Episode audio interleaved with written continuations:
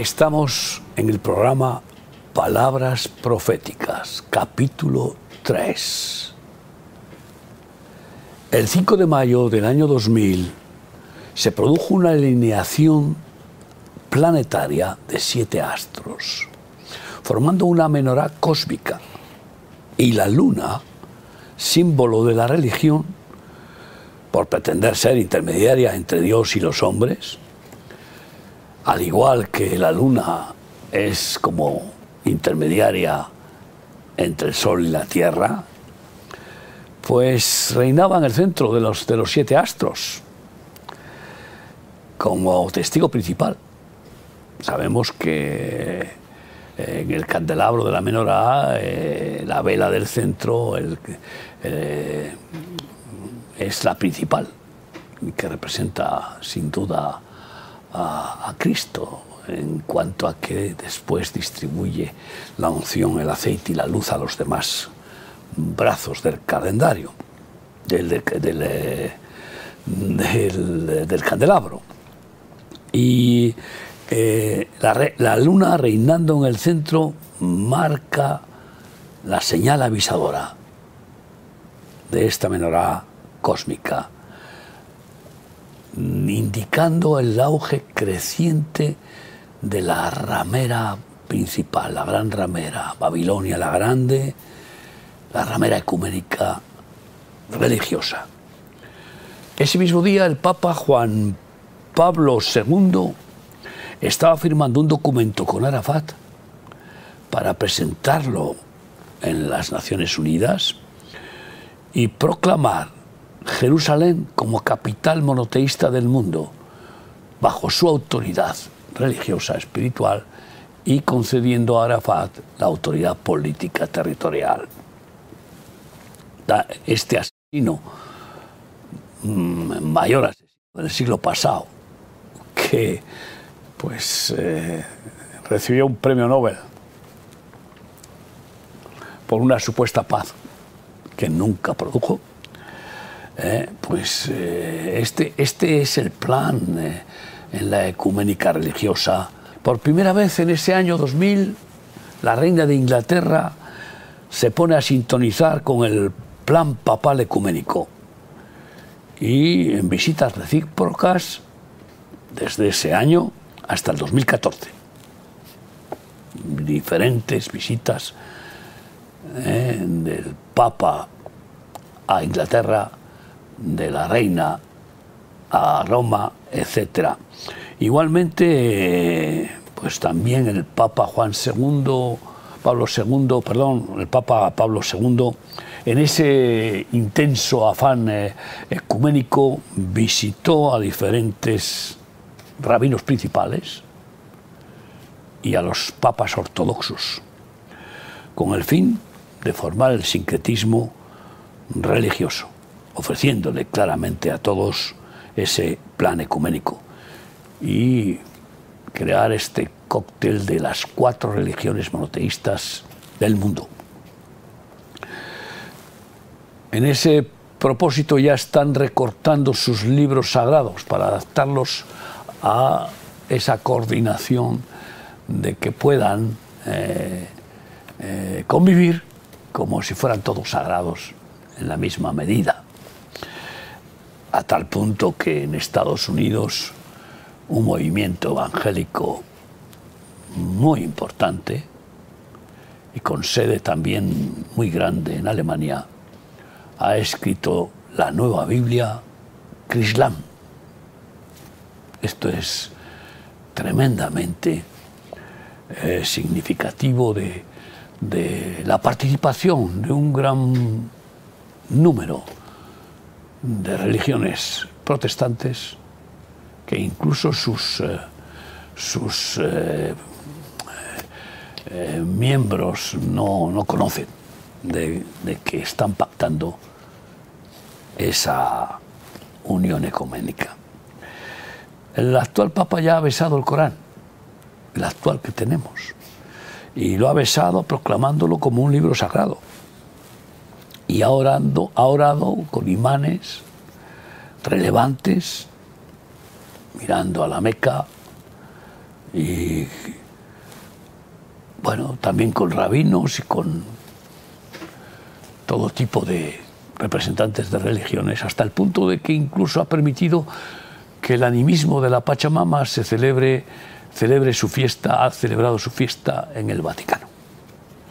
Estas son eh, noticias que, accesibles a cualquiera. ¿Para qué? Para presentar complacencia a todas las religiones, incluso a las animistas. Dice Apocalipsis 17, 1 y 2. Vino entonces uno de los siete ángeles que tenían las siete copas y habló conmigo diciéndome, Ven acá, y te mostraré la sentencia contra la gran ramera, la que está sentada sobre muchas aguas, con la cual han fornicado los reyes de la tierra, y los moradores de la tierra se han embriagado con el vino de su fornicación. Nos muestra la gran ramera eh, y la sentencia que hay contra ella. Eh, una prostituta sentada sobre muchas aguas y gobernando a, todas las demás prostitutas religiosas que venden sus cuerpos místicos, es decir, sus, eh, sus creencias por dinero y poder siempre en una connivencia malvada con los gobernantes de turno, como ha hecho, ha hecho la ramera religiosa a lo largo de la historia que ha cabalgado sobre la bestia política, sobre reyes crueles, tiranos, sobre mm, la mafia, sobre eh, dictadores, eh, en una connivencia de mutuo servicio.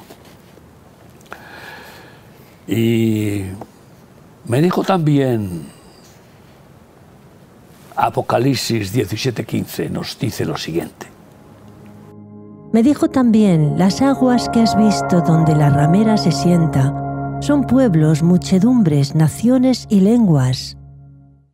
Eh, son naciones, multitudes, dominadas por la gran ramera en términos espirituales y también eh, a través de los gobernantes corruptos que son como, bueno, pues sus brazos políticos y acumulando riquezas inmensas, mientras gran mayoría de personas pasan miseria, hambre y enfermedades.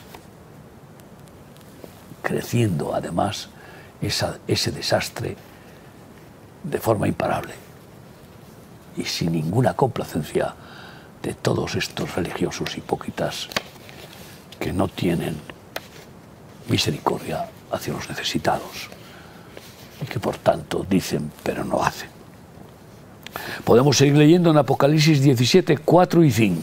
La mujer estaba vestida de púrpura y escarlata y adornada de oro, de piedras preciosas y de perlas, y tenía en la mano un cáliz de oro lleno de abominaciones y de la inmundicia de su fornicación y en su frente un nombre escrito, un misterio. Babilonia la Grande, la madre de las rameras y de las abominaciones de la tierra. Babilonia la Grande ha resurgido ya, invadiendo todos los ámbitos de la sociedad universal, con sus ancestrales abominaciones de adoraciones satánicas, ¿eh? multiplicando carnavales, carne a Baal, multiplicando pues eh, Halloween, multiplicando todo tipo de ritos satánicos y eh, pervirtiendo la sociedad, babilonizándola en todas sus perversiones malignas. Sí, ha pervertido y ha invadido Babilonia la enseñanza en los colegios. Ha invadido la economía, que no tiene escrúpulos, no tiene conciencia,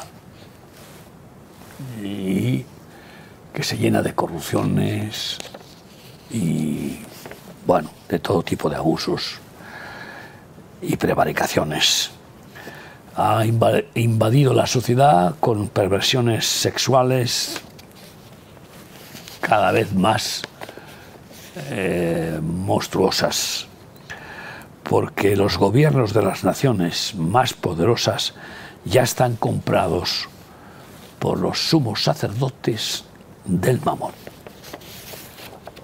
los Illuminati, banqueros internacionales y supercapitalistas, dueños de gigantescas multinacionales que conforman juntos la cúpula del nuevo orden mundial.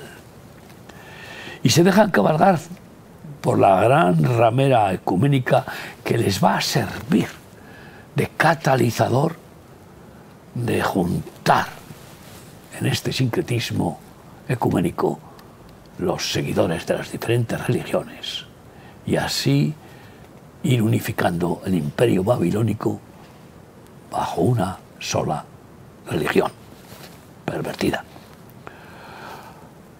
aclara Apocalipsis 17, 3 y 9. Y me llevó en el espíritu al desierto y vi a una mujer sentada sobre una bestia escarlata llena de nombres de blasfemia, que tenía siete cabezas y diez cuernos. Las siete cabezas son siete montes sobre los cuales se sienta la mujer. Es una ciudad, esta Babilonia, tiene una capital, tiene un centro neurálgico, tiene un lugar desde donde domina el mundo, tanto religioso como en forma e-, económica y política a las demás naciones. Y pregunto, ¿cuántas, ¿cuántas ciudades troncales del mundo tienen siete montes? Muchas, muchísimas pero podemos centrarnos en las que pues, se acercarían a ser consideradas como esta ciudad gran ramera.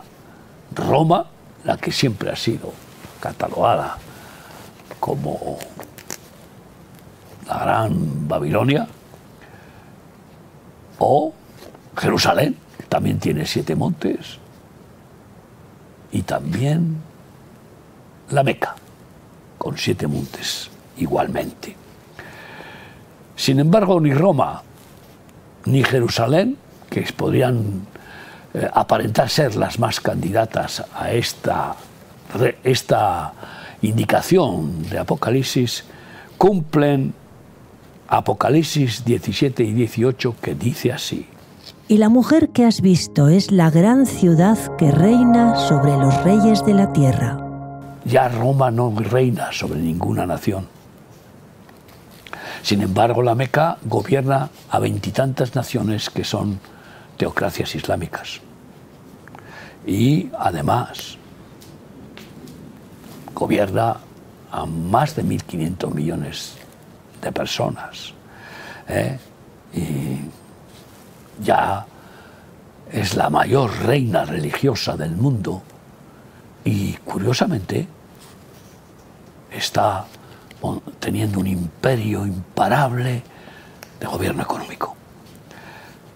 Y además, ya los gobernantes del mundo se inclinan menos delante del Papa, pero se inclinan más delante del rey Faisal de Arabia Saudí. Como pudimos ver incluso a Obama, que casi eh, toca con la cabeza al suelo permaneciendo de pie en uno de sus encuentros. Y a los demás también eh, inclinándose eh, en una subordinación. Esta gran ramera se conjuntará proclamando la más grande apostasía para que sea posible su cóctel religioso y especialmente satisfaga al Islam, la negación de la divinidad de Cristo y así podrá satisfacer al Corán, que niega totalmente que Dios tiene un hijo, que niega totalmente de que ese hijo de Dios eh, eh, es Jesús y que niega totalmente de que murió y venció a la muerte y resucitó. Por tanto, ahí se cometerá la gran eh, apostasía la cual está bien avisada y advertida en 1 de Juan 4, del 1 al 3. Amados, no creáis a todo espíritu, sino probad los espíritus si son de Dios, porque muchos falsos profetas han salido por el mundo. En esto conoceré el Espíritu de Dios.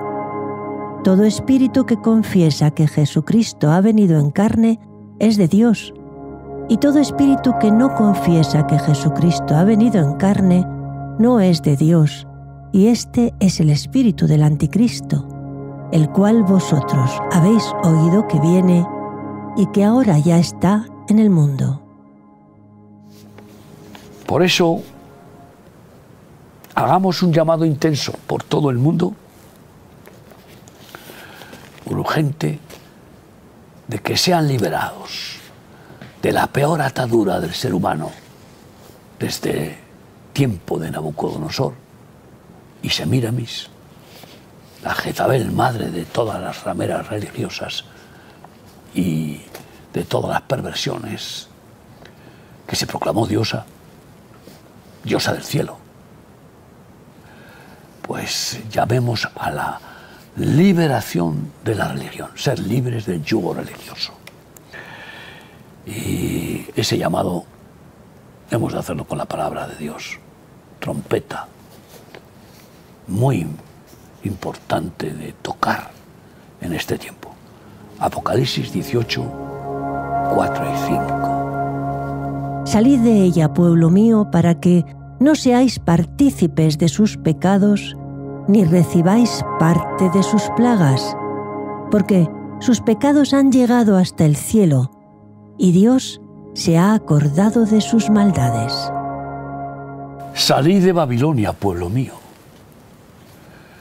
Salid del mamón que, que está eh, en, eh, en prostitución con la ramera religiosa.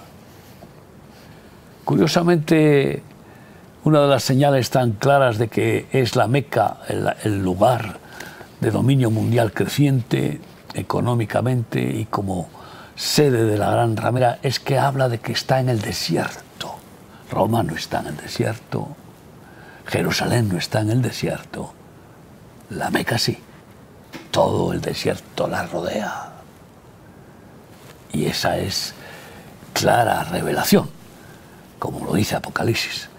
Pero salir de Babilonia implica primero salir del mamón, salir de la dependencia económica para vivir por fe y poder después ser liberado de la prostituta, del mamón, ¿eh?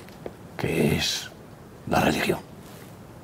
Todas las religiones pretenden salvar, sanar, libertad, y ninguna lo puede hacer.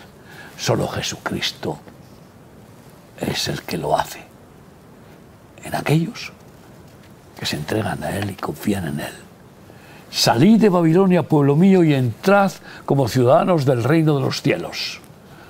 Rompamos los pasaportes de nacionalismos terrenales que representan naciones que ya están destinadas a ser quemadas por fuego, a desaparecer, y formemos parte de la nación celestial, el reino de Dios y de la familia eterna de Dios en Jesucristo.